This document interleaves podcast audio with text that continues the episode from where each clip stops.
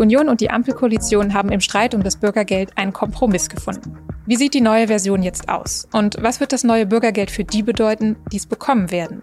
Darüber habe ich mit Roland Preuß aus dem Berliner SZ-Büro gesprochen. Sie hören auf den Punkt, den Nachrichtenpodcast der Süddeutschen Zeitung. Ich bin Nadja Schlüter. Schön, dass Sie zuhören. Der Zeitplan war eng, aber es hat wohl geklappt. Das Bürgergeld wird sehr wahrscheinlich am 1. Januar 2023 Hartz IV ablösen. Vergangene Woche war die Bürgergeldreform, wie sie die Ampelkoalition geplant hatte, ja noch im Bundesrat gescheitert. Denn die Bundesländer, die von der Union mitgeführt werden, hatten sie blockiert. Ihr Argument war, Arbeit würde sich dann nicht mehr lohnen und es gäbe für Arbeitslose also dadurch keine Motivation mehr, einen Job anzunehmen. Diesen Freitag tagt der Bundesrat wieder, darum musste jetzt schnell ein Kompromiss gefunden werden. Und am Dienstag um 1 Uhr morgens gab es dann auch eine Einigung zwischen der Ampel und der Union. Die zwei wichtigsten Punkte dabei sind die Vertrauenszeit und das Schonvermögen beim Bürgergeld. Die Vertrauenszeit sollte die Sanktionen abschwächen. Denn mit Hartz IV war es ja lange so, dass in bestimmten Fällen, wenn jemand zum Beispiel nicht zu Terminen beim Jobcenter gekommen ist, Teile der Geldleistung gestrichen werden konnten und im Ernstfall sogar das komplette Geld. Nach einem Urteil des Bundesverfassungsgerichts aus dem Jahr 2019 wurde das zwar abgemildert, aber 30 Prozent konnten immer noch sofort gekürzt werden.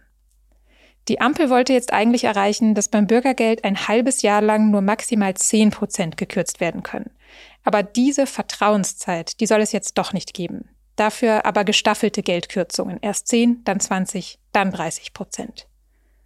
Das Schonvermögen, also das Vermögen von Leistungsempfängern und Empfängerinnen, das sie behalten dürfen, das sollte deutlich steigen. Bei Hartz IV waren es maximal knapp 10.000 Euro. Die Ampel wollte das auf 60.000 Euro erhöhen, plus 30.000 Euro für jede weitere Person, die im selben Haushalt lebt. Und zwar sollte dieses Geld für zwei Jahre unangetastet bleiben können. Der Kompromiss sieht jetzt 40.000 Euro Vermögen vor, an die der Staat nicht ran darf, und nur 15.000 Euro für jede weitere Person im Haushalt. Und das Ganze nur für ein Jahr statt für zwei. Was bleibt wie von der Ampel geplant? Der Regelsatz wird erhöht. Für Alleinstehende zum Beispiel von 449 Euro auf 502. Und man wird auch mehr dazu verdienen dürfen als früher. Am Mittwochabend soll der Kompromiss noch im Vermittlungsausschuss beschlossen werden und dann am Freitag in Bundestag und Bundesrat. Der CDU-Vorsitzende Friedrich Merz ist aber jetzt schon ziemlich zufrieden. Das wichtigste Element äh, der Koalition war diese sogenannte Vertrauenszeit, also eine Zeit, in der praktisch keine Mitwirkungspflichten der Betroffenen äh, erwartet werden. Und das wäre dann nun wirklich der Einstieg in ein bedingungsloses Grundeinkommen gewesen. Diese Vertrauenszeit wird komplett gestrichen.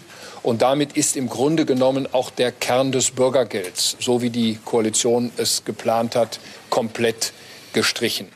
Bei der Rede von Bundeskanzler Olaf Scholz am Mittwoch bei der Generaldebatte im Bundestag, da klang es aber auch so, als sei das Bürgergeld trotz Kompromiss immer noch ein Erfolgsprojekt der Ampelkoalition. Wir sorgen dafür, dass Arbeit sich mehr lohnt als zu jedem Zeitpunkt einer CDU geführten Bundesregierung, indem wir diejenigen besser stellen, die auch für kleinere Gehälter hart arbeiten.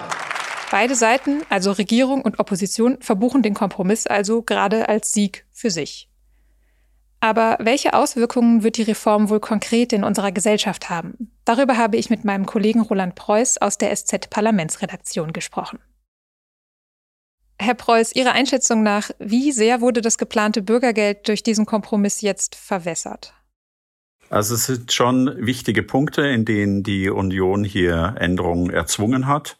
Es ist aber nicht so, dass es dadurch entkernt wurde, wie Friedrich Merz äh, gestern sagte, sondern es sind weiter wichtige Elemente des Bürgergeldes erhalten geblieben. Und deshalb ist es weiterhin eine doch ziemlich umfassende Reform. Auf die Details würde ich gleich gerne auch noch genauer eingehen. Äh, vorher aber noch eine andere Frage. Der SPD ging es ja bei der Reform vor allem darum, dass sie endlich das ungeliebte Hartz IV los wird. Klappt das oder ist das eher so eine Art Etikettenschwindel, weil Bürgergeld draufsteht, aber eigentlich immer noch Hartz IV drin ist? Also das sagen jetzt die Kritiker, dass es nur ein Etikettenschwindel ist. Ich sehe das anders. Es gibt substanzielle Änderungen im Bürgergeld. Ob sich der Begriff so durchsetzt, wird sich jetzt zeigen müssen. Er muss ja gesellschaftlich angenommen werden. Ich denke, es gibt gute Gründe dafür, weil wir wirklich bedeutende Änderungen haben, weil wir in der Vergangenheit auch schon bedeutende Änderungen hatten, zum Beispiel durch das Urteil des Bundesverfassungsgerichts. Also das Bürgergeld wird deutlich anders aussehen als Hartz IV zu seinem Beginn. Dann dröseln wir es mal ein bisschen auf. Was sind denn die wichtigsten Unterschiede zwischen Hartz IV und dem Bürgergeld? Es wird ein stärkerer Fokus darauf gelegt, die Menschen aus- und weiterzubilden. Bisher stand gesetzlich auch verordnet im Vordergrund, dass die Menschen möglichst schnell in einen Job vermittelt werden. Das hat dazu geführt, dass viele in Hilfsjobs vermittelt wurden, in kurzfristige Jobs, also Stellen ohne Perspektive bald wieder im Jobcenter auftauchten und äh, es dann einen sogenannten Drehtüreffekt gab. Jetzt soll den Menschen viel häufiger ermöglicht werden, dass sie eine Ausbildung machen, dass sie eine Ausbildung nachholen, dass sie eine Weiterbildung machen, so dass sie also letztlich in gute Arbeit kommen. Das ist ein wichtiger Unterschied. Wir werden auch trotz des Kompromisses großzügigere Freigrenzen haben beim Vermögen, das Menschen behalten dürfen. Es soll ein stärkerer Fokus darauf gelegt werden, dass Menschen besser beraten werden, dass sie besser auch in Jobs vermittelt werden können. Es soll weniger kleinlich sein, also Centbeträge, wo Jobcenter bisher hinterherrechnen mussten, werden als ähm, Pauschalbetrag quasi nicht mehr eingefordert. Also das Ganze soll weniger bürokratisch ablaufen und es soll auch respektvoller ablaufen. Das heißt, es soll beispielsweise bei Konflikten um die vielen Klagen, die es bisher im Hartz-IV-System gab, soll es einen Schlichtungsmechanismus geben, damit hier weniger Rechtsstreit entsteht. Also um es kurz zusammenzufassen, mehr Ausbildung, mehr Förderung der Menschen, etwas weniger Sanktionen beziehungsweise abgestuftere Sanktionen auch nach dem Kompromiss und ein insgesamt respektvollerer, weniger konfliktreicher Umgang mit den Hilfebeziehern. Es gibt aber eben immer noch Sanktionen, haben Sie ja gerade auch gesagt, zwar abgeschwächter, aber es gibt sie noch. Gibt es denn gute Argumente dafür, solche Sanktionen beizubehalten? Ja, die gibt es. Von den Sanktionen ist nur eine kleine Minderheit betroffen. Also tatsächlich werden nur etwa drei Prozent der Menschen sanktioniert.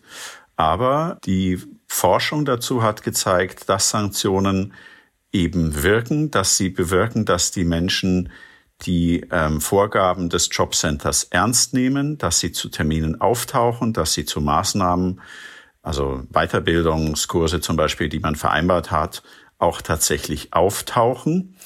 Und sie haben auch gezeigt, dass Menschen tatsächlich auch etwas schneller in Arbeit kommen, wenn es Sanktionen gibt. Mhm. Und die jetzt sanfteren Sanktionen, sage ich mal, würden dann vielleicht dabei helfen, dass nicht Menschen hart sanktioniert werden, die vielleicht aus einem sehr gravierenden Grund jetzt nicht beim Jobcenter aufgetaucht sind und nicht einfach, weil sie keine Lust hatten. Es ist zumindest ein Beitrag dazu, weil wir jetzt ja eine abgestufte Sanktionierung haben. Das heißt, es dauert länger, bis jemand in finanzielle Schwierigkeiten geraten könnte dadurch.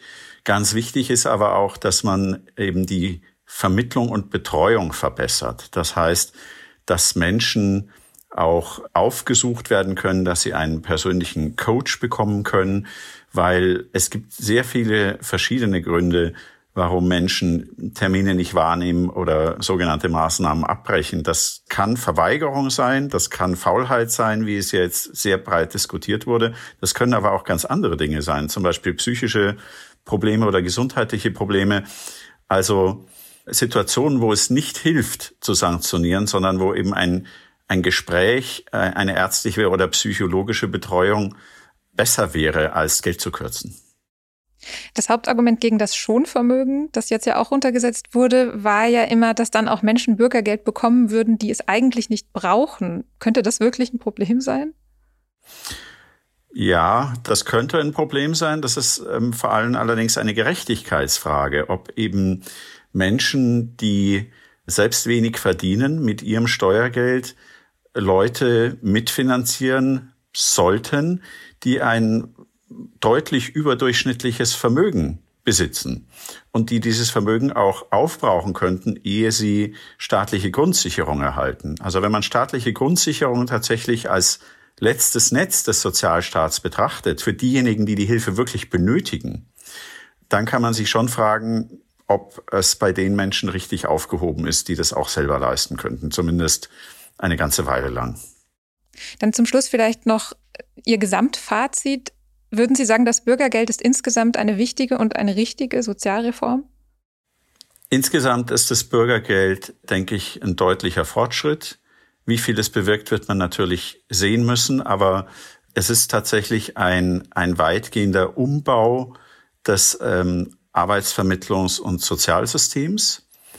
Auch nach dem Kompromiss wird sich einiges ändern. Und deshalb ist es gerechtfertigt, hier von der, von der größten Sozialreform seit fast 20 Jahren zu sprechen. Vielen Dank für das Gespräch, Herr Preuß. Gerne. Bei ihrem ersten Gruppenspiel der WM in Katar hat die deutsche Nationalmannschaft 1 zu 2 gegen Japan verloren. Vor dem Spiel hatten die deutschen Spieler sich beim Gruppenfoto den Mund zugehalten, wohl als Zeichen gegen den Weltverband FIFA. Mehrere Kapitäne europäischer Mannschaften wollten bei den WM-Spielen nämlich eigentlich eine bunte Armbinde mit den Worten One Love tragen, ein Zeichen für Vielfalt und Toleranz. Aber die FIFA hatte die Binde verboten und mit Sanktionen gedroht, wenn sie trotzdem getragen würde. Dass der DFB diesem Verbot nachgegeben hat, wird stark kritisiert. Die EU-Kommission will Fördergelder für Ungarn einfrieren. Es geht um 7,5 Milliarden Euro für die kommenden fünf Jahre.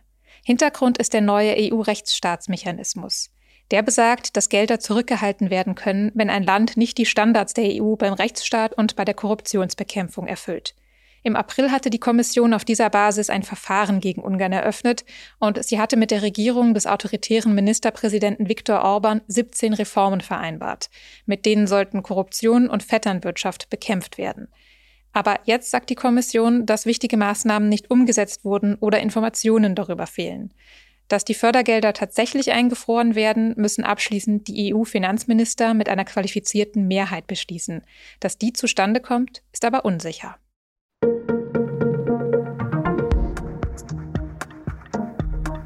Wir im Auf den Punkt-Team wollen immer gerne wissen, wie Ihnen unsere Sendung gefällt und was wir besser machen können. Darum gibt es für Sie regelmäßig die Möglichkeit, an einer Umfrage teilzunehmen. Auch jetzt im Moment wieder und wir würden uns sehr freuen, wenn Sie sich fünf Minuten Zeit dafür nehmen. Sie finden die Umfrage unter sz.de-podcast-umfrage und über den Link in den Show Notes. Redaktionsschluss für Auf den Punkt war um 16 Uhr. Produziert hat diese Sendung Benjamin Markthaler. Ihnen vielen Dank fürs Zuhören und bis morgen.